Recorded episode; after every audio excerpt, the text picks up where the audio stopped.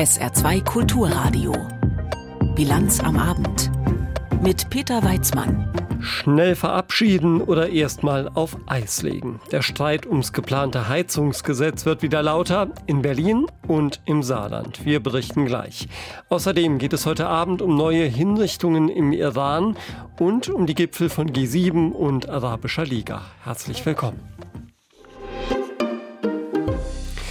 Es war ein Fehler zu viel. So hat Robert Habeck am Mittwoch den Abgang von Staatssekretär Patrick Reichen begründet. Bis zum Sommer will Habeck den Posten nun neu besetzt haben, spätestens. Bis Sommer will er aber auch das Gesetz durch den Bundestag gebracht haben, für das Gleichen wesentlich zuständig war, das sogenannte Heizungsgesetz. Also das mit der Vorgabe, dass neue Heizungen ab dem kommenden Jahr zumindest 65 Prozent mit erneuerbaren Energien betrieben werden müssen. Und nachdem der zuständige Staatssekretär nun also weg ist, wendet sich die politische Debatte wieder diesem Gesetz selbst zu. Lothar Lenz. Bijan Giersaray, der Generalsekretär der FDP, hält es für ausgeschlossen, dass das Gebäudeenergiegesetz noch vor der Sommerpause des Bundestages beschlossen werde. Denn seine Partei habe noch, Zitat, 100 Fragen an den Bundeswirtschaftsminister, was die Umsetzung des Gesetzes angehe, so sagte es Giersaray der Bildzeitung. Das mit den 100 Fragen muss er wohl eher symbolisch gemeint haben, denn eine Nachfrage des ARD Hauptstadtstudios bei der FDP-Fraktion ergibt, dass diese 100 Fragen gar nicht existieren. Zumindest hat sie wohl noch niemand aufgeschrieben. Man sammle noch, hieß es bei der FDP etwas beschwichtigend. Lukas Köhler, den stellvertretenden Fraktionschef der Liberalen im Bundestag, treibt vor allem eine Frage um. Geht das den Grünen mit ihrem geplanten Verbot von reinen Öl- und Gasheizungen nicht alles ein bisschen schnell? Der Radiowelle NDR Info sagte Köhler. Ich glaube, dieses Gesetz ist aber ein bisschen besonders, weil es wirklich jeden Menschen in Deutschland betrifft, sei es als Besitzer einer eigenen Wohnung oder eines eigenen Hauses, aber natürlich auch jeden Mieter und jede Mieterin. Und genau deswegen ist es wichtiger, ein gutes Gesetz zu machen als ein schnelles Gesetz. Mit dem geplanten Verabschiedungszeitpunkt vor der Sommerpause, also bis zum 7. Juli, kann sich der SPD-Fraktionsvorsitzende im Bundestag, Rolf Mützenich, zur Not anfreunden. Aber man solle doch mal überlegen, ob das Gesetz schon Anfang 2024 in Kraft treten müsse, sagte Mützenich der Frankfurter Allgemeinen Sonntagszeitung. Die vom Gesetz bevorzugte Wärmepumpe als Ersatz für fossile Brennstoffe werde nicht überall funktionieren. Ricarda Lang, die Co-Vorsitzende der Grünen, erinnert die beiden anderen Ampelparteien unterdessen daran, dass sie dem Vorhaben Klimaschutz im Heizungskeller bereits mehrmals zugestimmt hätten. Zuerst im Koalitionsvertrag, später dann auch im Koalitionsausschuss und schließlich bei der Verabschiedung im Bundeskabinett. Deswegen müsse das Gebäudeenergiegesetz jetzt auch zügig kommen, sagte Lang im Deutschlandfunk. Und das heißt eben, dass wir einen Stopp für den neuen Einbau von Gas- und Ölheizungen vornehmen. Es heißt, dass wir das sozial flankieren und dass wir auch bald damit anfangen. Für die Opposition ist der Heizungsstreit innerhalb der Ampel natürlich ein gefundenes Fressen. Torsten Frei, zum Beispiel der parlamentarische Geschäftsführer der Union im Bundestag, findet, dass Bundeswirtschaftsminister Robert Habeck nach der Entlassung seines Staatssekretärs Patrick Reichen nun auch gleich dessen Gebäudeenergiegesetz zurückziehen solle weil es die Menschen verunsichert, weil es große Kosten verursacht, öffentlich wie privat. Das führt ja sogar dazu, dass selbst Holz als nicht mehr klimaneutral und nachhaltig eingestuft wird. Und damit geht es völlig an der Realität der Menschen vorbei. Also sei es wohl besser, das GEG e gleich ganz neu aufzusetzen, sagte Frei im ZDF Morgenmagazin. Die wirtschaftspolitische Sprecherin der Union im Bundestag, Julia Klöckner, forderte das Bundeswirtschaftsministerium Ministerium zugleich auf, seine hausinternen Compliance-Richtlinien offenzulegen. Der Zeitung Die Welt sagte Klöckner, sie wolle wissen, ob der entlassene Staatssekretär Patrick Reichen und die Führungsebene des Ministeriums in den regierungsinternen Verhaltensregeln unterwiesen worden seien. Lothar Lenz mit der Debatte um das Gebäudeenergiegesetz aus Berliner Sicht. Im Saarland hat die CDU heute den Startschuss gegeben für eine Unterschriftenkampagne gegen dieses Gesetz unter dem Motto Den Heizungshammer der roten Ampel stoppen. Geplant sind Infostände in allen 52 saarländischen Kommunen. Dort soll es Informationen geben, aber eben auch die Unterschriftenaktion. Ziel sei es, so CDU-Landeschef Stefan Toscani, ein Signal zu setzen und den Menschen die Möglichkeit zu geben, ihre Sorgen und Ängste zu artikulieren und das Gesetz zu stoppen. Die Aktion kommentiert unser SR-Landespolitikredakteur Janek Böffel. Ganz ehrlich, natürlich ist es ein bisschen populistisch, was die CDU da macht. Wo immer der Satz Sorgen und Ängste der Bürger ernst nehmen im Kern einer Argumentation steht, ist das verdächtig. Und um die billigste Definition von Populismus, also die von Wikipedia zu nehmen, da heißt es, bei Populismus geht es einerseits um die Erzeugung bestimmter Stimmungen, andererseits um die Ausnutzung und Verstärkung vorhandener Stimmungslagen zu eigenen politischen Zwecken. Also was anderes als Populismus ist es da, eine Unterschriftenkampagne zu veranstalten, deren Ergebnis doch schon vorher feststeht. Denn natürlich haben die Menschen Ängste und Sorgen. Wer da so tut, eine Unterschriftenaktion zu brauchen, statt einfach mal im Supermarkt an der Kasse oder im Sportverein die Ohren aufzumachen, hat ein Problem oder sollte zumindest den Zusatz Volkspartei überdenken. Aber natürlich, auch wenn sie eine veranstaltet, die CDU braucht die Unterschriftenaktion für diese Erkenntnisse natürlich nicht.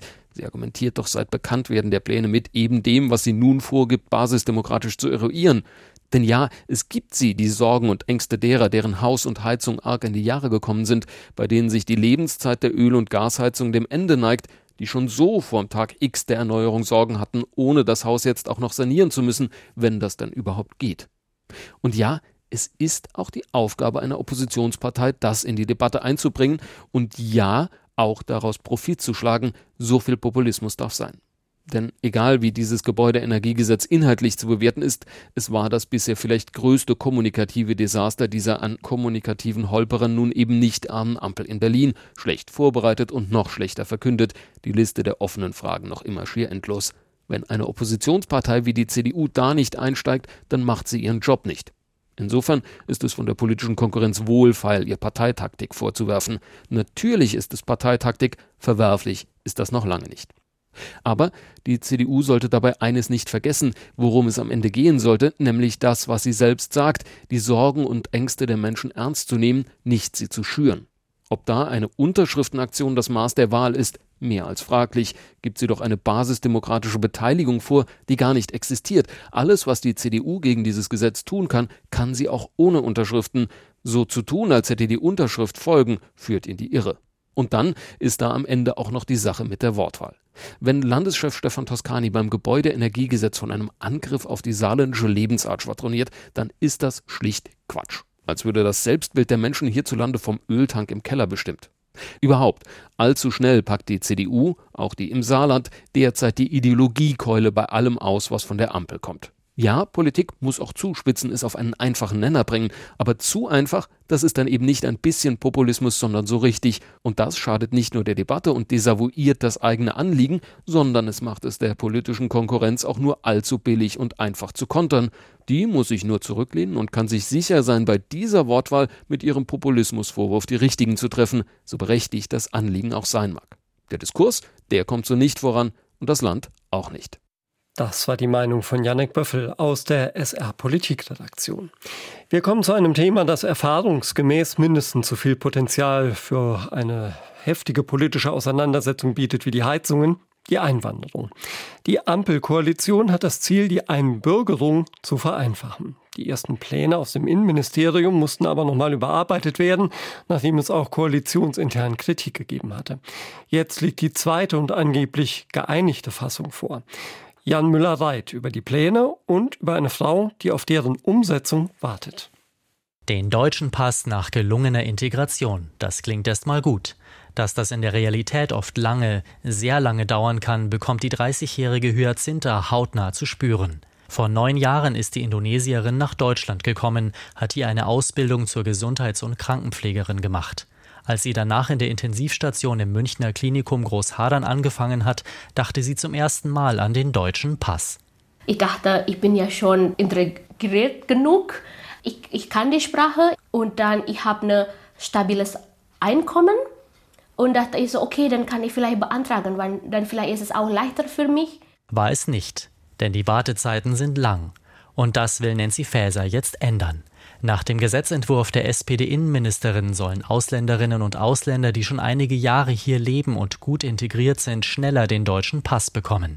Die Wartezeit soll von acht auf fünf Jahre sinken. Bei besonderen Integrationsleistungen wie guten Sprachkenntnissen oder Topleistungen im Job reichen sogar drei Jahre. Um FDP-Justizminister Marco Buschmann ins Boot zu holen, musste Faeser im Vergleich zu ihrem ersten Entwurf im vergangenen November allerdings nachbessern.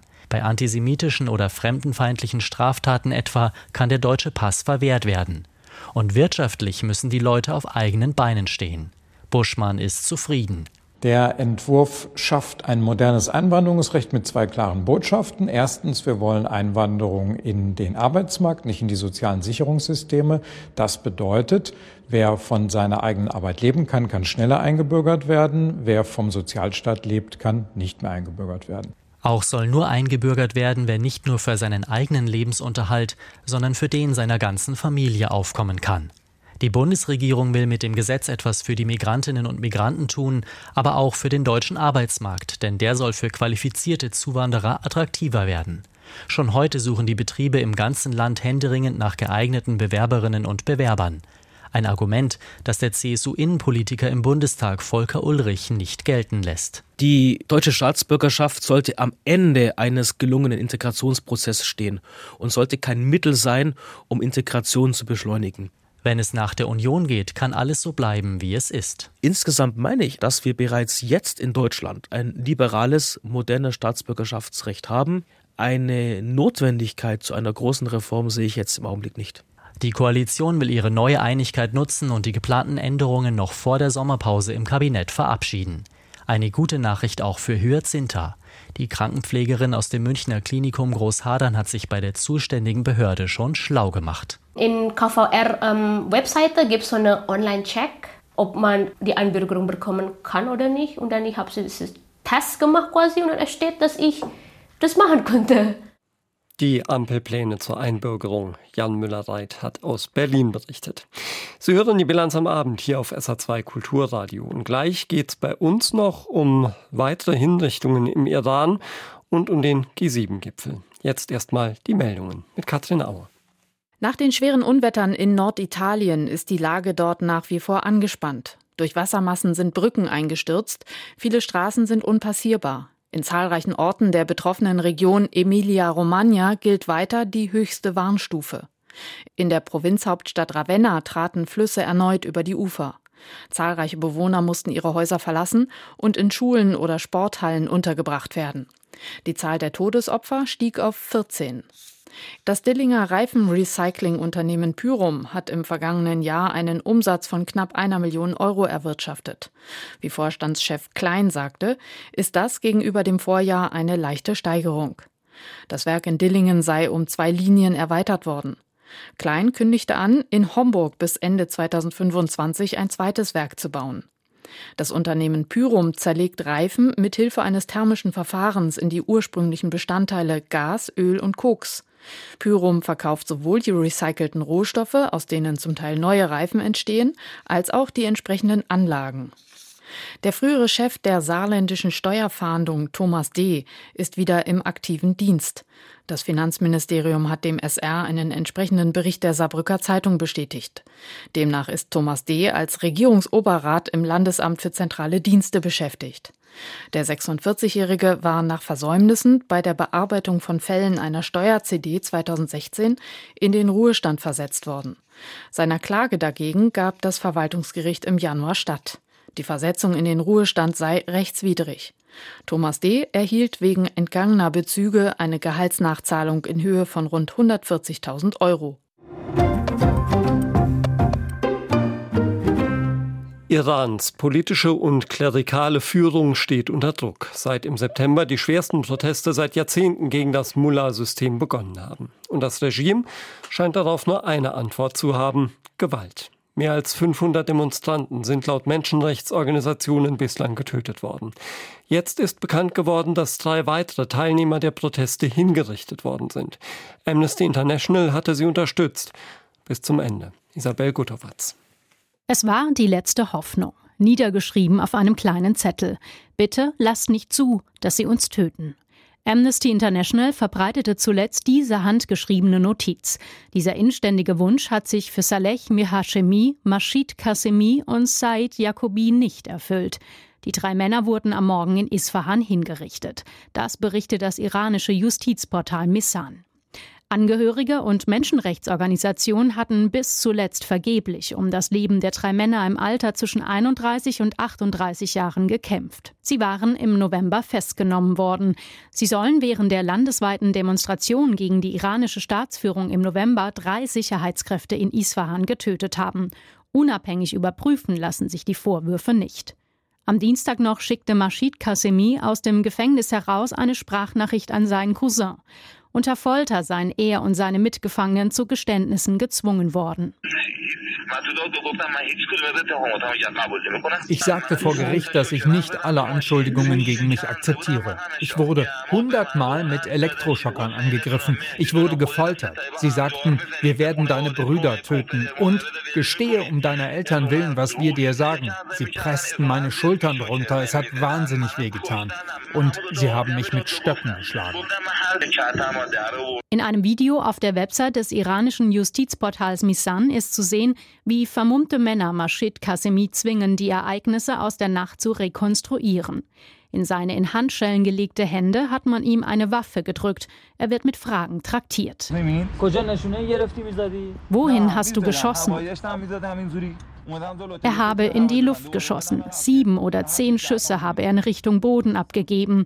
Ob die Kugeln des Beschuldigten wirklich jemanden tödlich getroffen haben, lässt sich nicht überprüfen. Menschenrechtsgruppen hatten kritisiert, den drei Männern seien richtige Prozesse verweigert worden. Die Verhandlungen hätten vor geheimen Staatssicherheitsgerichten stattgefunden.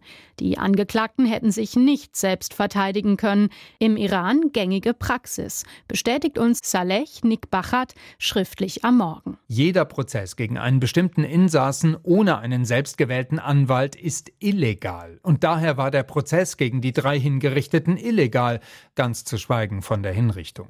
Seit Jahren kritisieren Menschenrechtler die Anwendung der Todesstrafe im Iran. Die Hinrichtung von vier anderen Protestteilnehmern Anfang des Jahres löste international und im Iran einen Aufschrei aus. Der Staat verfolgte nach Einschätzung von Kritikern damit das Ziel, die Protestbewegung einzuschüchtern. Schildert Reza Khandan, Mann der iranischen inhaftierten Menschenrechtsanwältin Nasrin Sotoudeh. So seien Hunderte vor dem Gefängnis in Isfahan zusammengekommen, um gegen die Hinrichtung der drei jungen Männer zu protestieren. Die Vollstreckung der Todesurteile konnten sie nicht stoppen. Als sich die Nachricht von dem Tod von Mashid Kasemi, Saleh Mihashemi und Said Jacobi in Isfahan am Morgen verbreitete, war auch 400 Kilometer weiter auf den Straßen Teherans Protest zu hören. Sie rufen Tod dem Diktator. Khandan ist sich sicher, es ist der Kampf der Iranerinnen und Iraner, der noch andauern wird. Denn Hinrichtung, so seine Befürchtung, wird es weitergeben. Zwei Gäste haben beim Treffen der Arabischen Liga im saudischen Jeddah heute für besonderes Aufsehen gesorgt. Da wäre zum einen Volodymyr Zelensky. Der ukrainische Präsident war am Vormittag überraschend dort eingetroffen. Für Zelensky war der Gipfel die Gelegenheit, auch von den arabischen Staaten mehr Unterstützung im Verteidigungskampf gegen Russland anzumahnen. Weniger überraschend, aber dafür heftig kritisiert worden, ist der Auftritt des syrischen Diktators Bashar al-Assad. Für ihn ist es das erste große Treffen auf internationaler Bühne seit mehr als zehn Jahren und damit das Ende seiner Zeit als politisch weitgehend Ausgestoßener. Thilo Spanhill berichtet. Etwas unsicher sieht Bashar al-Assad aus, als er am Mittag den langen Teppich in Jeddah entlang starkst, um dem saudi-arabischen Kronprinzen und Gastgeber Mohammed bin Salman die Hand zu schütteln. Mit hellblauer Krawatte und dunkelblauem Anzug unauffällig gekleidet, lag am heutigen Tag aber doch die ganze Aufmerksamkeit auf dem syrischen Machthaber. Kurz nach der Begrüßung eröffnet bin Salman das 32. Gipfeltreffen der Arabischen Liga. Das saudische Fernsehen zeigt, wie sich die 22 Mitglieder in einem großen Saal geschmückt mit riesigen Kronleuchtern gegenüber sitzen. Feierlich heißt der Kronprinz in seiner Rede auch Assad willkommen. Wir freuen uns über die Anwesenheit seiner Exzellenz Präsident Bashar al-Assad auf diesem Gipfeltreffen und über den Beschluss des Rates der Arabischen Liga zur Wiederaufnahme der syrischen Regierung. Und Salman schloss an, wir hoffen, dass so die Stabilität Syriens unterstützt und es eine Rückkehr zur Normalität geben wird und dass dies dem syrischen Volk zugutekommen und all unsere Bestrebungen für eine bessere Zukunft in unserer Region unterstützen wird. Herzlich wird der syrische Machthaber Assad heute am Golf empfangen, nachdem die Arabische Liga 2011 die Mitgliedschaft Syriens aussetzte. Damals schlugen die Truppen Assads die Proteste im Land brutal nieder. Im folgenden Bürgerkrieg ging syrische Armee und Luftwaffe mit äußerster Härte gegen die eigene Bevölkerung vor. Rund 300.000 Zivilisten wurden dabei laut UN-Angaben getötet und rund 14 Millionen Menschen mussten fliehen. Tausende werden noch immer in den berüchtigten Gefangenenlagern Assads vermisst. Mehrere arabische Staaten hatten sich lange gegen eine Normalisierung der Beziehungen zum syrischen Regime ausgesprochen darunter auch der heutige Gastgeber des Treffens, Saudi-Arabien.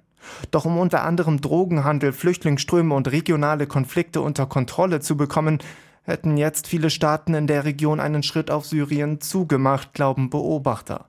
Ein Meilenstein vor allem für den syrischen Präsidenten. Jahrelang hatte dieser für mehr Anerkennung seines Regimes geworben, aber vor allem der Westen erkennt die Regierung um Assad auch heute noch nicht als legitim an. In seiner Rede griff Assad dann auch den Westen an und gab ihm die Schuld für Kriege und Konflikte in der Region. All das geschah als Folge der Dominanz des Westens. Wir haben heute eine historische Chance, unsere Angelegenheiten ohne ausländische Einmischung neu zu ordnen. Dazu müssen wir uns in dieser Welt, die heute ihre Gestalt annimmt, neu positionieren, damit wir eine aktive Rolle darin spielen können. Assad dürfte vor allem darauf hoffen, dass durch die Anerkennung mehr Geld nach Syrien fließt, denn der syrische Staat ist durch den Bürgerkrieg und die jahrelange Isolation heute praktisch pleite. Thilo Spanhell über das Treffen der Arabischen Liga in Jeddah. In Hiroshima treffen sich seit heute die Staats- und Regierungschefs der G7-Staaten, also an einem Ort, der für immer mit den Schrecken des Krieges verbunden werden wird. Und just dort geht es für die großen demokratischen Volkswirtschaften natürlich ganz wesentlich um den russischen Krieg gegen die Ukraine. Am Wochenende wird der ukrainische Präsident Zelensky erwartet, aber schon heute hat man Maßnahmen beschlossen, die dazu beitragen sollen, den russischen Angriff zu stoppen. Nina Barth. Auch vom zweiten G7-Gipfel seit Beginn des russischen Angriffskrieges gegen die Ukraine geht das klare Signal aus, volle Solidarität mit der Ukraine. Bundeskanzler Olaf Scholz erklärte zum Abschluss des ersten Gipfeltages. Wir haben hier noch einmal versichert, dass wir der Ukraine die notwendige Unterstützung geben werden, so lange wie das erforderlich ist, mit humanitären Mitteln, mit finanziellen Mitteln, aber eben auch mit Waffenlieferungen. Und das ist ein breiter Konsens, den die G7-Staaten in dieser Frage gefunden haben. Und Scholz fügte an, die Botschaft an Russland sei, dass ein fairer Frieden nur möglich sei, wenn Russland einsehe, dass es diesen Krieg beenden und seine Truppen zurückziehen müsse. In der Gipfelerklärung zur Ukraine ist es noch schärfer formuliert. Darin fordern die G7 Russland auf, so wörtlich, unverzüglich, vollständig und bedingungslos seine Truppen aus der Ukraine abzuziehen. Außerdem haben die Staats- und Regierungschefs der sieben führenden demokratischen Industrienationen wie erwartet weitere Sanktionen gegen Russland verkündet. Es gehe darum, Russland die G7-Technologien, die Industrieausrüstung und Dienstleistungen zu entziehen, die seine Kriegsmaschinerie unterstützen, heißt es in der Erklärung. Außerdem haben die G7 ihre Absicht erklärt, den Handel mit russischen Rohdiamanten zu beschränken. Russland gilt als weltweit größter Produzent von Rohdiamanten. Ebenso dürfte auch die Diskussion zwischen dem ukrainischen Präsidenten Volodymyr Zelensky und den G7 über die Lieferung von Kampfjets kontrovers werden. Zelensky wird offenbar persönlich zum Gipfel anreisen. Ursprünglich war geplant, dass er per Video zugeschaltet wird. Dass Zelensky persönlich in Hiroshima, der Stadt des Friedens, erscheint, hat auch einen hohen symbolischen Wert. Zum Auftakt des Gipfels hatten die Staats- und Regierungschefs das Friedensmuseum in Hiroshima besucht, dort eine Überlebende des Atombombenabwurfs getroffen und im Friedenspark gemeinsam Grenze niedergelegt. Danach hatte der Premierminister von G7-Gastgeber Japan, Fumio Kishida, zu Beginn der Arbeitsgespräche erklärt, die Welt sei derzeit mit mehreren Krisen konfrontiert. Unter diesen Umständen müssen die G7, die grundlegende Werte teilen, effektiv auf wichtige Probleme reagieren, mit denen die internationale Gemeinschaft konfrontiert ist. Und sie müssen die Welt anführen. Zwei weitere Tage bleiben den Staats- und Regierungschefs zu zeigen, dass sie das können und wollen. Nina Barth hat aus Hiroshima berichtet. Jetzt geht es bei uns um einen Mann, der hier im Saarland lebt, aber vom Krieg Russlands gegen die Ukraine unmittelbar betroffen ist. Kein Ukrainer, sondern ein Russe. Er lebt seit Jahren schon hier, hat nun aber vom russischen Staat Post bekommen und soll einberufen werden. Aber er will nicht und hat deshalb Asyl beantragt. Unsere Reporterin Betty van Elslande hat ihn getroffen. Die Sorgen beginnen Ende September 2022. Bogdan Frank bekommt einen Anruf von seiner Oma, die in Russland lebt. Es ist ein Brief gekommen, ein Einberufungsbefehl für die Front in der Ukraine. Da musste ich innerhalb eigentlich von einem Tag schon kommen und dann wurde ich mobilisiert und alles zusammen nach Ukraine. Bogdan Frank ist kein Reservist, hat keinen Wehrdienst gemacht und seine Sehschärfe liegt bei minus 10 Dioptrien. In Deutschland wäre er nicht wehrdienstfähig, in Russland offenbar schon. Die Leute, die auf meiner Straße in meinem Heimatstadt gewohnt haben, die wurden alle mobilisiert. Es wurde nie geguckt, ob man krank ist oder alt. Da würden alle genommen, die einfach da waren. Seit zehn Jahren studiert Bogdan Frank im Saarland. Er will nicht weg und er will auch nicht für Russland kämpfen. Er, der Russe, steht an der Seite der Ukraine. Allein das ist in Russland schon eine Straftat, sagt er. Ich habe aktiv äh, die ukrainische Armee unterstützt. Ich habe Geld für die ukrainische Armee gespendet. Ich bin sogar im März 2022 nach Ukraine gefahren um da zu helfen. Und äh, ja, für jede dieser Taten kriegt man bis fünf Jahre. Das ist natürlich nicht akzeptabel für mich. Zurück nach Russland würde für ihn bedeuten Front oder Knast. Deshalb hat Bogdan Frank im Januar einen Asylantrag gestellt. Nur so ist er sicher, nach seinem Studium, falls er zum Beispiel keinen Arbeitsplatz findet, nicht zurück nach Russland zu müssen. Aber der Asylantrag sorgt für andere Probleme. Zum Beispiel hieß es zuerst von der zuständigen Asylbehörde, Frank soll in eine Asylunterkunft ziehen. Moment, also ich muss aus meinem Haus in Asylheim, also die haben da zu viele Plätze oder sowas.